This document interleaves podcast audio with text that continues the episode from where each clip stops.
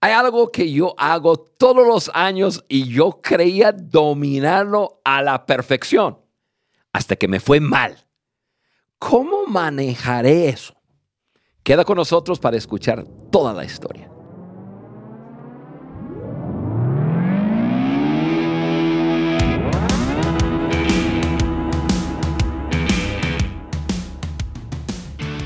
Bienvenidos al Maxwell Leadership Podcast por Juan Beriken. El podcast que agrega valor a líderes que multiplican ese valor en otros. Yo soy Ale Mendoza y estoy aquí en el estudio, listísimo con mi gran Juan Beriken. Hola Ale, amigo, ¿qué tal? Qué gusto estar contigo. Aquí en estudio, súper emocionado por hacer un episodio un poco fuera de lo común y súper bueno en contenido. Oye, a propósito, feliz Navidad a cada uno de ustedes. Ya estamos a unos días de, de, celebrar la Navidad y les deseo lo mejor, lo mejor, lo mejor en estos días. Así es, Juan. Este episodio se está estrenando hoy, miércoles 21 de diciembre, y aunque sabemos que es probable que lo estés escuchando otro día, queremos pedirte que lo escuches.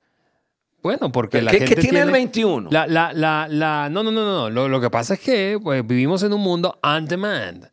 Entonces la gente lo escucha cuando quiere, pues. O sea, así como ve la serie cuando quiere, escucha el podcast cuando no, quiere. No, no, no, no, Amigos, amigos.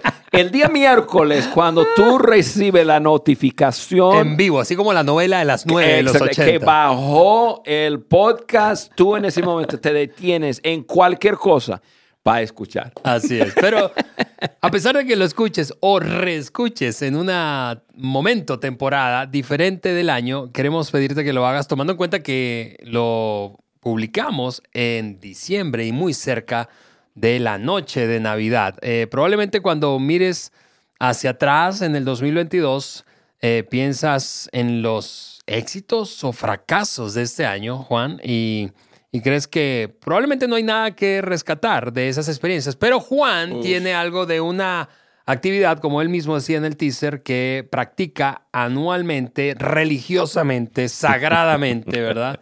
Eh, y no me refiero a otra cosa, sino que Juan, tu hobby favorito, que es la cacería. Así es. Eh, y tienes, a partir de una experiencia que precisamente viviste hace semanas en la temporada de cacería de este año, que contarnos. Lecciones de ahí, Juan. Sí, Ale. Mira, Quiero, quiero ayudar a, los líderes, y cuando digo líderes, estoy hablando de cada uno de ustedes que nos está escuchando. No importa qué posición o qué actividad ocupas, tú eres un líder. Liderazgo es influencia, como dice John, y, queremos ayudar a líderes en este podcast. quizás tú tienes muchos años siendo líder o jefe y crees que ya lo has visto todo, ya lo sabes todo y ya está ahí. Pues uno de estos días quizás la vida te sorprende. A mí me pasó. Precisamente en eso de la cacería. Ahorita voy a hablar un poco más de la cacería, pero, pero yo tengo, Ale, yo tengo 52 años oficialmente cazando. Yo comencé a los seis años. Em, y, incluso antes, pero a los seis años ya, ya podría llevar eh, un tipo de arma, para, obviamente para un niño, pero eh, conmigo. Y, soy un cazador, me encanta, es mi pasión. Em, hay algunas personas que no lo entienden y ahorita hablaremos un poco de eso, pero yo sé cazar. Yo soy, yo soy un, buen cazador. Y, y, yo pudiera creer que yo ya, ya lo sabía todo. Pero déjame contarte cómo me fue en la temporada de cacería de este año. Algo que me sorprendió por completo. fue un año, mira, 52 años cazando y este fue el año de mayor fracaso. Órale. En mi vida, en mi vida. Ahora, Ale, eh, vamos a hablar un poco de eso. Y, amigos, voy a usar la cacería, un, algo, una actividad que yo hago como ejemplo. Y yo sé que hay personas que nos escuchan que pues tienen su mirada en cuanto a eso. Eh, déjame decirles que yo vengo de un lugar yo nací en el estado de Michigan, un lugar norte de Estados Unidos, y donde yo crecí, no puedo hablar por todos, pero donde yo crecí, la cacería es, e, e, es importantísimo para mantener el- un, un buen equilibrio de animales en, en- de población en, en nuestro estado. Sí. Si no hay cacería, hay demasiados animales que viven en el campo, en el bosque, y con el invierno tan severo Sí. y la nieve, muchos de ellos se mueren de hambre. Entonces, no, no solo es un deporte, es, es- es una manera de, de cuidar ese tipo ecosistema de, de- de animales. Y entonces, pues yo lo hago porque amo hacerlo, ya amo estar en el campo, amo estar, no tengo que ver ningún animal para estar feliz. Yo puedo estar ahí viendo el, el- yo iba a decir, viendo el viento. No ves el viento, pero ves el resultado del viento. Hojas bailando y, y escuchas el- y, y- y- y los olores. Yo soy un apasionado de, de la tierra, de la tierra. Mm. Entonces me encanta. Y entonces yo, yo lo, lo he hecho toda mi vida. Y este año em, he tenido un año de muchas actividades, pero demasiadas actividades y ni siquiera lo había estado pensando. Entonces, em, el día primero de octubre de este año me encontré a las 6 de la mañana, todavía oscuro, arriba de un árbol, a como mm, nueve, 8 a 9 metros arriba de un árbol, ya esperando el amanecer y a ver, pero no estaba, mi mente no estaba metido en eso. Ok. Y fue el arranque de la temporada. Ese primer día fue, el, eh, fue mi primera falla. A ustedes que, que no les gusta la cacería, les va a encantar este episodio porque, porque to- todos los animales se quedaron libres. O sea, no, todo animal, este, al fin de cuentas, con la cola me saludó a Dios. Y,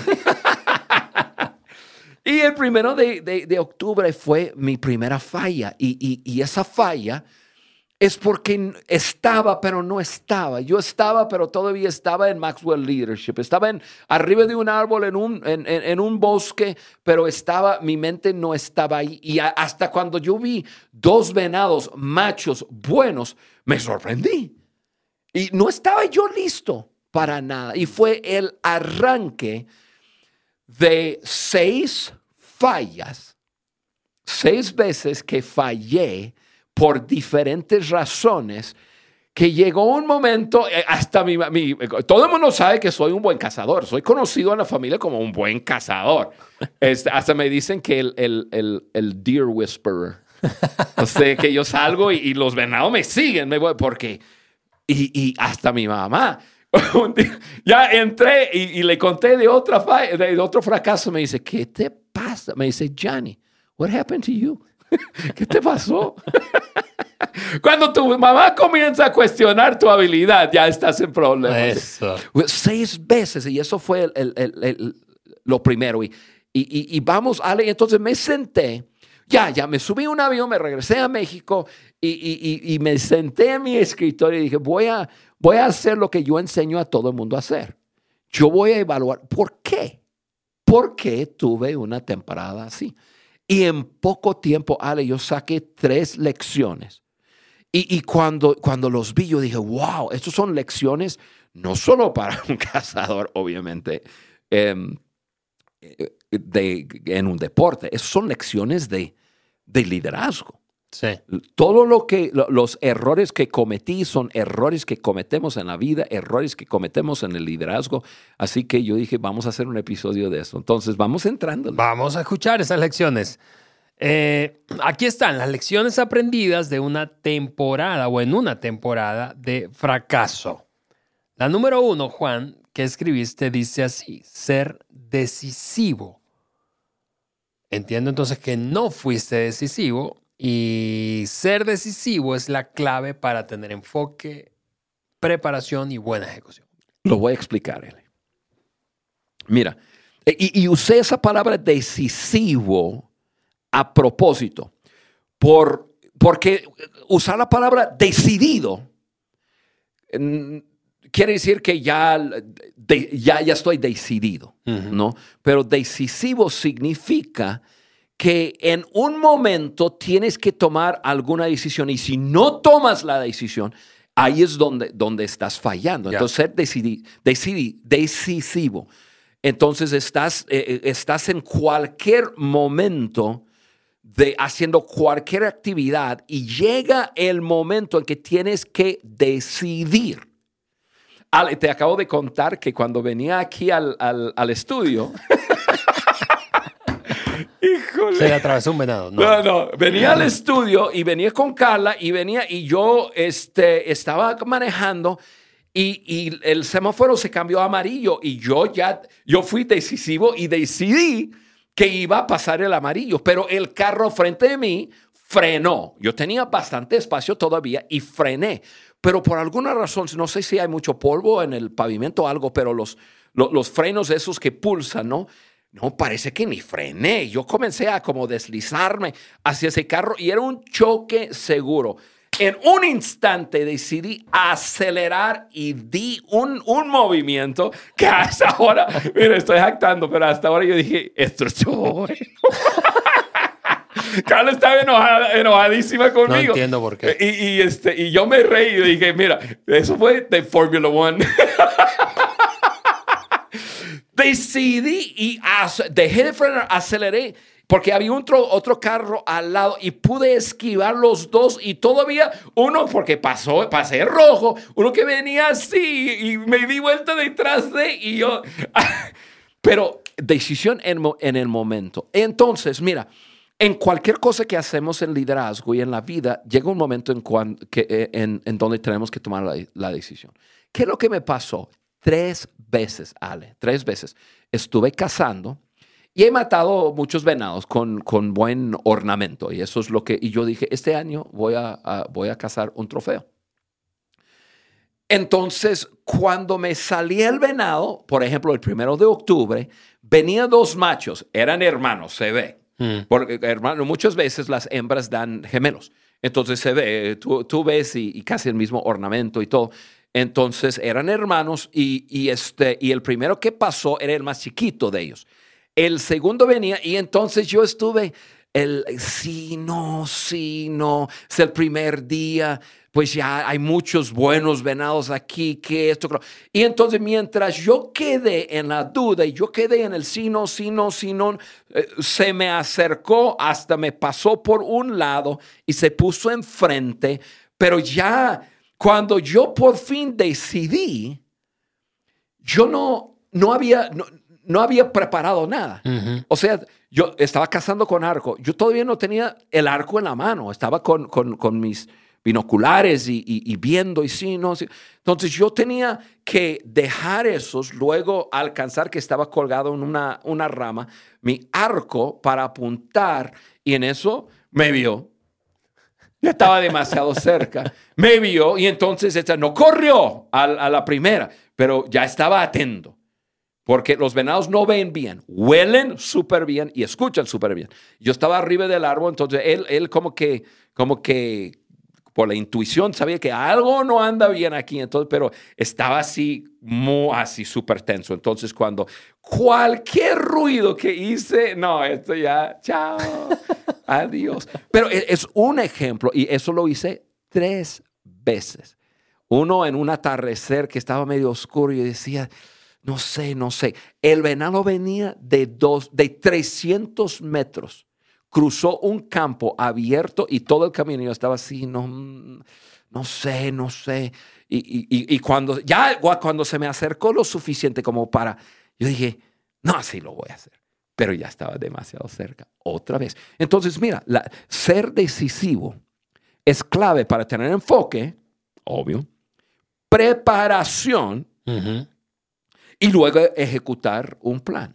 En todo. Ale, hay un momento en la, en, la vida de, un, em, de, un empresario, de un emprendedor, de, de, cualquier persona que está en algo. Hay un momento en cuando hay que tomar una decisión.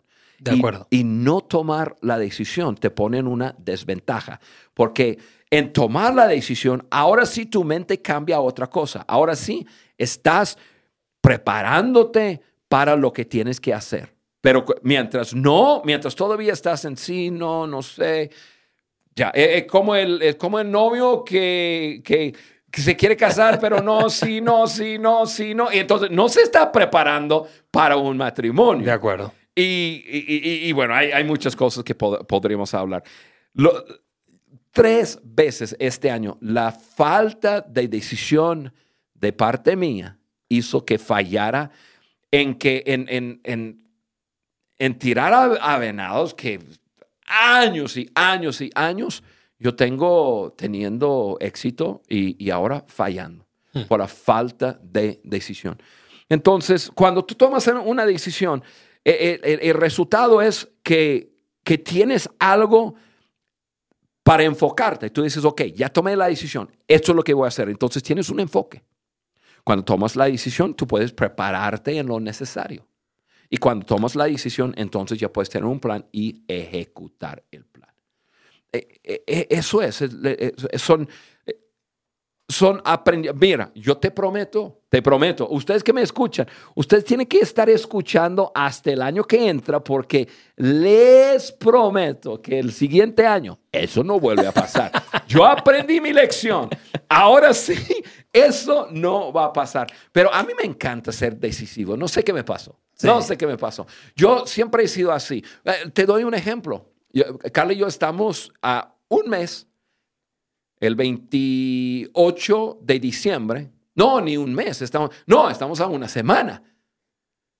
Estamos Correcto. a una semana de cumplir 38 años de casado. Yo tengo 58 años. Y personas dicen, ay, te casaste muy joven. Sí, porque soy decisivo. Porque cuando yo era joven, yo tomé la decisión, quiero casarme joven. Quiero casarme joven, quiero tener hijos joven, quiero, quiero tener nietos joven. Entonces, em, claro, hay parte de esa decisión que... que, que Llevó que de- otros aprendizajes. Que, que dependía de otras cosas. pero, pero yo, entonces, ¿qué pasa? Cuando yo decidí a los 17, 18 años, voy a casarme joven, yo ya estaba, yo tenía un blanco. Una buena mujer sabía con quién quería casar, atributos de una mujer. Entonces, cuando la, la- cuando la encontré, y, y- y no digan nada a nadie, ¿eh? Carla ya sabe, yo tenía dos otras novias en ese momento.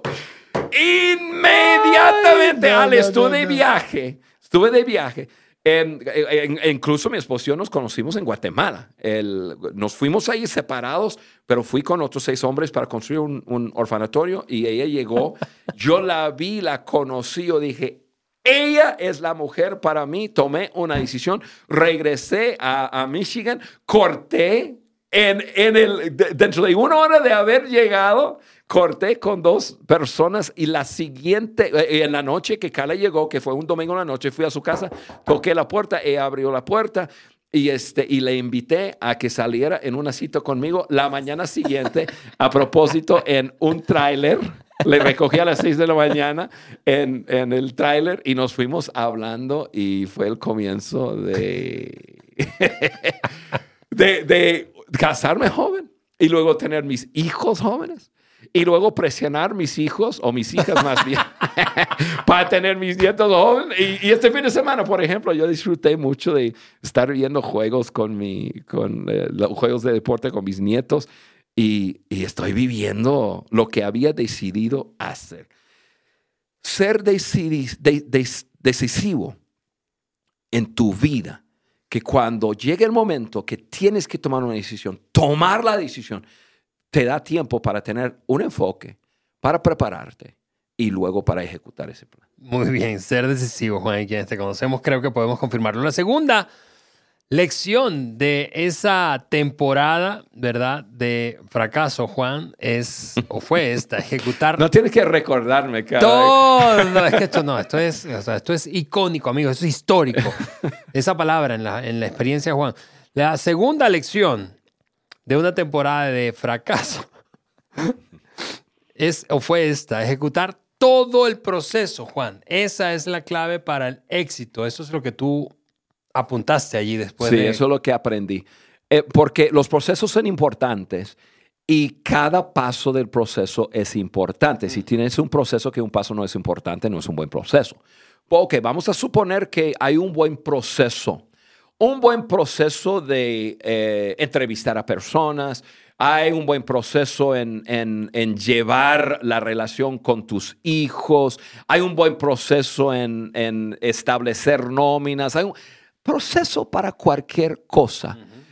Hay que ejecutar todo el proceso, porque si dejas pasos fuera, te puede costar mucho. El ejemplo de eso fue en, eh, en, en mi caso, una tarde estuve en, en eh, cazando, eh, realmente estaba detrás de la casa de mis padres, en, en, un área de como de 7, 8 hectáreas, un área pequeña, realmente estaba cazando. Y era un, una tarde súper agradable, como 5 grados de temperatura. Y, eso, eso es muy agradable. Y, como que soplando el aire y se, se, veía, se escuchaban las ardillas corriendo y todo. Y de repente yo escuché, ya era, ya, ya estábamos en el atardecer, no, no, no veías 100% bien por, por la oscuridad. Y escuché las pisadas, pero diferentes. Yo dije, eso es un venado. Y miraba, porque las hojas habían caído de los árboles, estaban crujientes esa tarde. Y, buscaba y buscaba y buscaba y buscaba y por fin lo encontré, pero era difícil encontrarlo y, y verlo.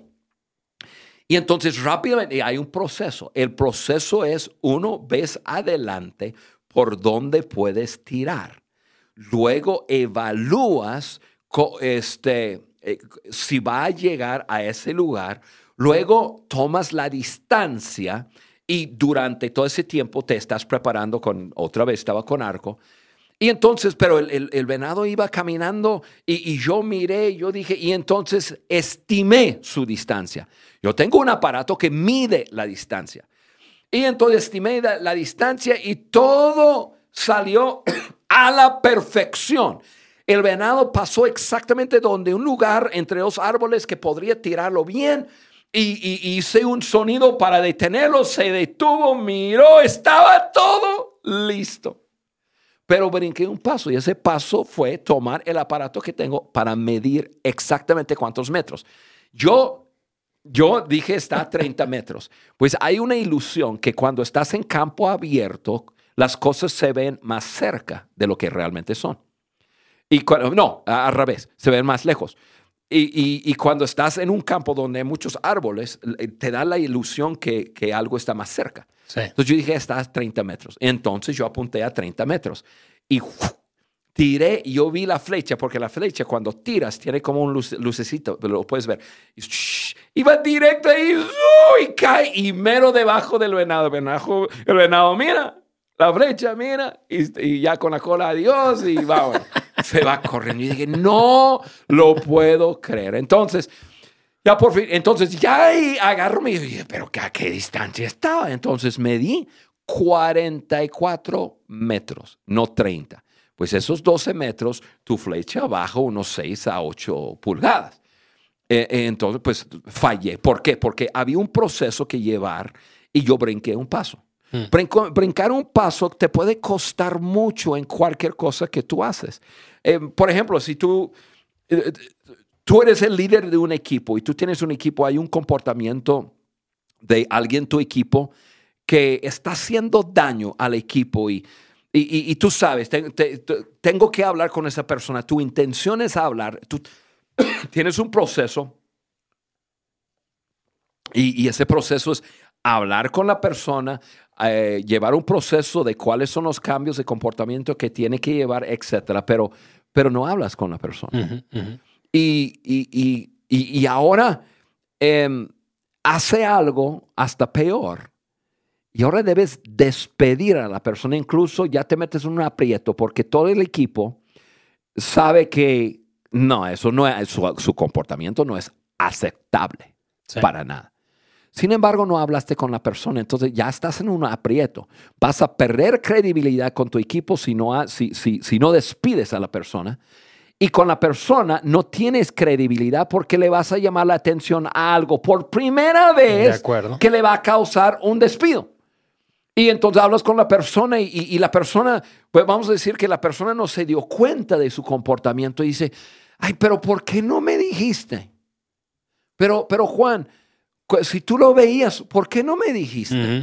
Y entonces brincaste un paso. De acuerdo. Y, y- y podemos hablar de cualquier cosa, Ale. Po- Podemos hablar de un proyecto que tú estás liderando y, y tienes una junta financiera una vez al mes y una vez al mes ya, ya, ya la ley del marcador, sabes cómo vas, no haces la junta.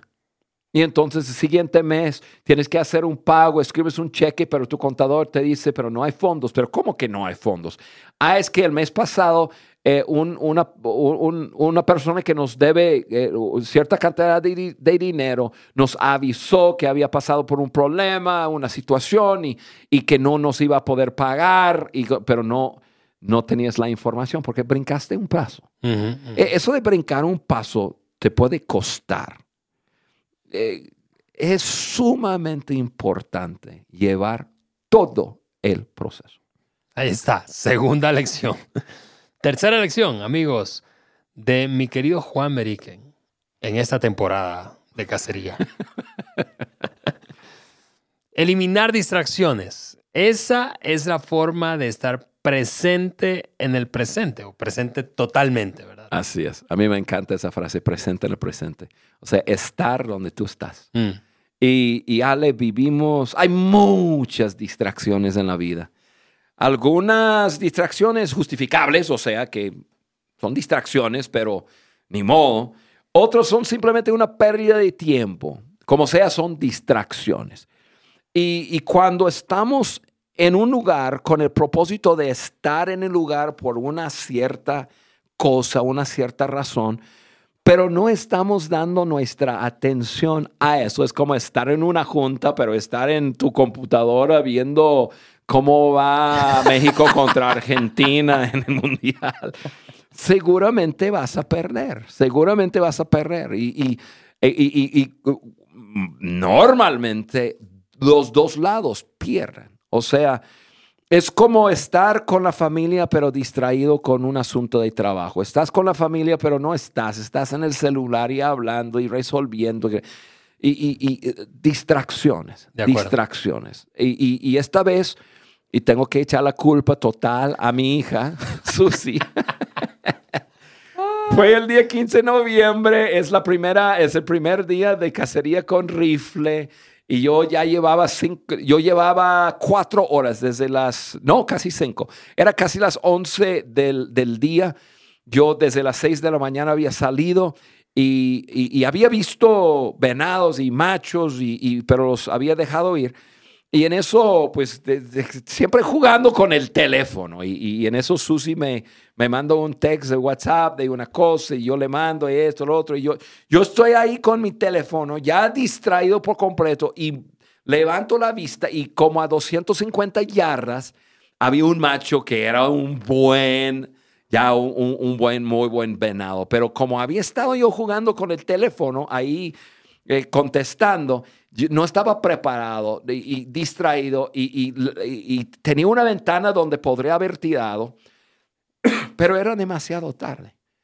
Y, y el venado tomó unos pasos y se metió a un lugar y yo dije, va a regresar, va, va- va a regresar porque había una hembra en el campo y dije, no, eso va a dar la vuelta. Entonces ya me, me preparé y todo y estuve esperando cinco minutos, diez minutos, 20 minutos, media hora, una hora, dos horas. Nunca regresó. Dijo adiós. Nunca lo vi el resto de la temporada. Distracciones. Distracción. Distracciones. Y, y- y- amigos, amigas, en, en la vida tenemos que aprender a estar presente donde estamos. Estar presente. A, a mí me encanta estar en el estudio contigo porque ya, ya, yo sé que tengo que estar presente donde estoy, así enfocadísimo en lo que tú dices, lo que yo digo y- y- y yo me imagino mm, miles, cientos de miles de personas detrás de, del micrófono y, y estoy, estoy súper enfocado. Que yo tengo que confesar, no siempre estoy súper enfocado. Gracias por tu honestidad, transparencia eh, brutal, Juan. Cuarta lección y última, Juan. Cuarta, aunque tú dijiste tres, o sea, esto es un bonus track. Yo dije tres. Al principio dijiste tres, pero No, no, no. nunca cuatro. lo reconocerías. Cuatro lecciones. Esta es la cuarta y última lección. Mantener la cabeza, Juan, es la clave para lograr grandes resultados en momentos de estrés, crisis o presión. Ahora, esta es una verdad en la vida, una verdad que cuando, porque siempre va a haber momentos de estrés, de crisis, depresión y personas que aprendan a, mantener la cabeza, de poder poner cosas en calma, de poder eh, respirar profundamente y decir, ok, espérame, ¿cómo, ¿qué debo hacer? Son las personas, son los líderes, mm. son los que terminan liderando.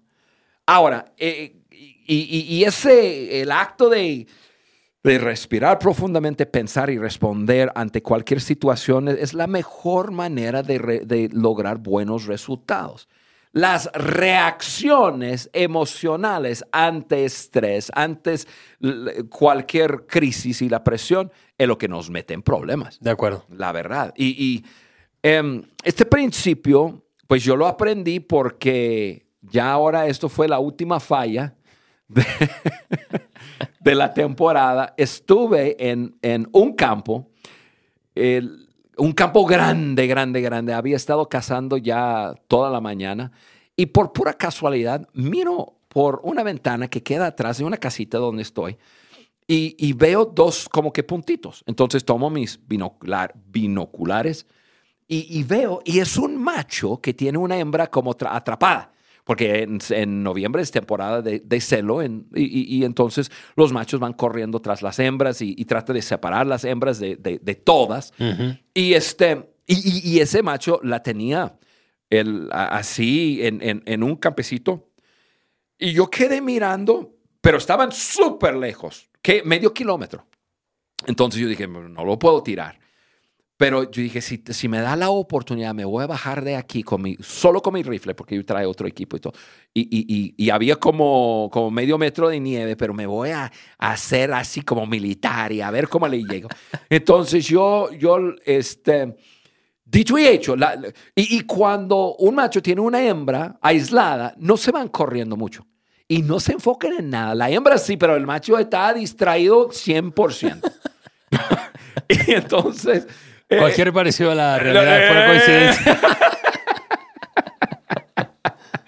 Este, y, entonces llegaron a, un lugar donde no me podrían ver, salí de la puerta y, y me hice la militar y, y, caminé en la nieve y en el pasto y, corté 350 metros porque yo estaba detrás de, de, un bosque espejo de donde estaban y logré llegar a otro lugar donde cazamos, otra casita. Incluso tú has estado en ese campo, no, no te acuerdas dónde, pero em, que está sobre una lomita que tienes que tomar como cuatro pasos en una escalera para subirlo. Entonces yo llegué ahí, yo dije, no puedo creer, a ver si todavía está. Y, entonces, pero yo estaba todo agitado y sudando, y aunque hacía pues cuatro bajo cero, pero sudando con el, todo el equipo que traes y la caminata y todo. Y, entonces subo y no veo nada. Y entonces yo dije, nah, se me fue y todo. Y de repente lo veo y perdí la cabeza. ¿Cómo de, ¿Por qué digo que perdí la cabeza? Porque porque no, el, el, macho no se iba a ningún lado, tenía la hembra ya como que atrapada en, en, en, en un, un lugar y... Em, pero, pero, lo vi y estaba caminando, metiéndose a, a un lugar muy espeso de, de, arbustos y todo. Y en vez de esperar a que saliera, porque iba a salir así caminando, mirando y todo, yo traté de tirarlo en, así de repente y tiré y, un desastre. La, la, hembra se fue corriendo por un lado, el macho por otro lado. Se me ató. Yo tenía un, un lugar donde podría tirarlo y se me atoró el rifle y, y perdí. Otra vez, adiós. Y, y, perdí. Yo dije, y, y después cuando me puse a pensar, dije, pero, pero ¿por qué? ¿Pero por qué? ¿Qué te pasó, Juan? ¿Qué te pasó? Ese venado era tuyo. Eso lo has hecho cien veces. Pero en el momento de estar agitado y el, perdí, perdí ya la, la, mm. eh, la cabeza y, y, eso pasa muchas veces en el, en, en, en el liderazgo. Así es. Momentos, o, hasta en la vida. Un, un, momento con un hijo, una hija, eh, perdimos la cabeza y, y, perdemos. De acuerdo. Eh, es importante mantener la cabeza y saber que, cuando respondemos y no reaccionamos nos damos el tiempo para pensar Totalmente. en qué vamos a hacer. Así que ahí están, cuatro lecciones de una temporada de fracaso. Ser decisivo, ejecutar todo el proceso, eliminar distracciones y mantener la cabeza. Juan, me encantaría que eh, cada persona que nos escuche pueda compartir este episodio con alguien más, porque sé que todos tenemos temporadas de fracaso. Sí. Y vale la pena extraer de esta experiencia que viviste lecciones para cada uno de nosotros. Amigos, gracias por escuchar este nuevo episodio de Maxwell Leadership Podcast. Te invitamos a no dejar de escuchar los siguientes episodios y compartirlos con alguien más. Queremos seguir cre hacer crecer esta comunidad de líderes alrededor de todo el mundo hispanohablante que multipliquen este valor en otros. Así Esa es, nuestra misión.